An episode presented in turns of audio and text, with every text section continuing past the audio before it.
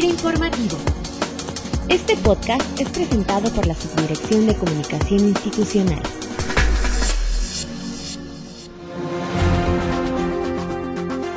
Bienvenidos a FIR Informativo, este último lunes del mes de marzo en el que hablaremos sobre uno de los muchos casos de éxito en los que la participación de FIRA ha sido fundamental para el desarrollo y consolidación de los proyectos. En esta ocasión abordaremos el caso de Consorcio Chiclero Chixá y para hablarnos de él, hoy nos acompaña el director ejecutivo de este consorcio, Manuel Aldrete.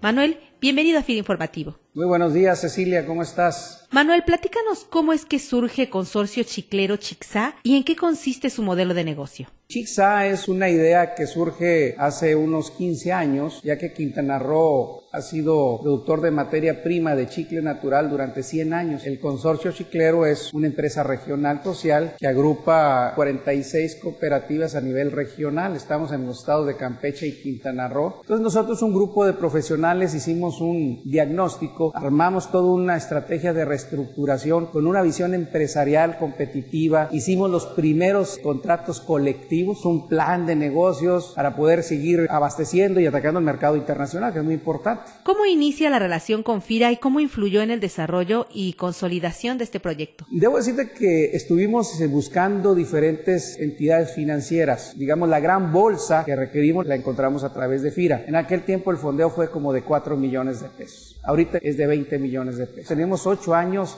de experiencia crediticia. Ha habido disciplina en el manejo de los recursos financieros, relaciones comerciales muy profesionalizadas, imagen corporativa muy sólida fue muy fácil el camino con FIRA. Empezamos con el centro de Quintana Roo, en la zona Maya. Ahorita estamos en dos estados. La única región de chicle en el mundo está concentrada en el consorcio chiclero. ¿Cuál consideras que ha sido el impacto social y económico que ha generado este caso de éxito en los productores chicleros de Quintana Roo y de Chetumal? Chixa es una empresa cooperativa de cooperativas que tiene una función de empresa integradora, invierte con el sector social, va hacia las entidades financieras y aquí lo que hicimos fue profesionalizar el proceso económico del campo, donde una serie de profesionales cumplen un rol, se asociaron con los productores y eso es lo que diría un escritor importante, Gramsci, que decía, se logró la integración orgánica entre profesionales y productores.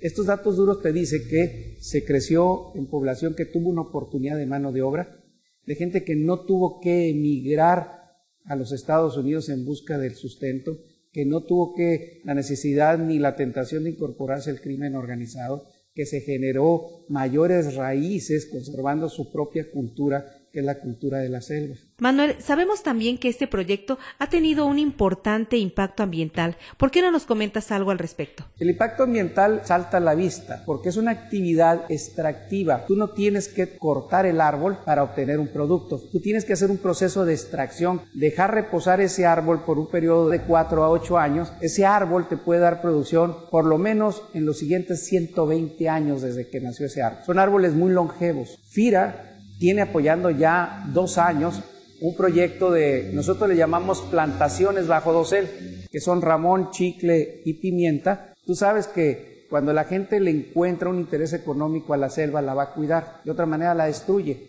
Entonces, seguimos en la, en la, en la línea ambiental recuperando suelos degradados con una visión económica.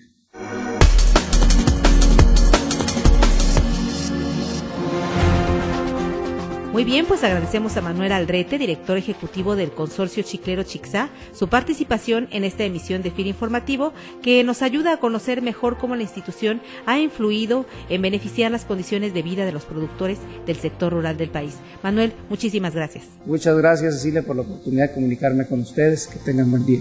Y como cada lunes, les recordamos que nuestro podcast institucional se retroalimenta de sus comentarios y sugerencias y por eso es fundamental para quienes participamos en la producción de este programa conocer sus opiniones y comentarios que pueden hacérnoslos llegar a través de la cuenta de correo institucional sci.fira.gov.mx.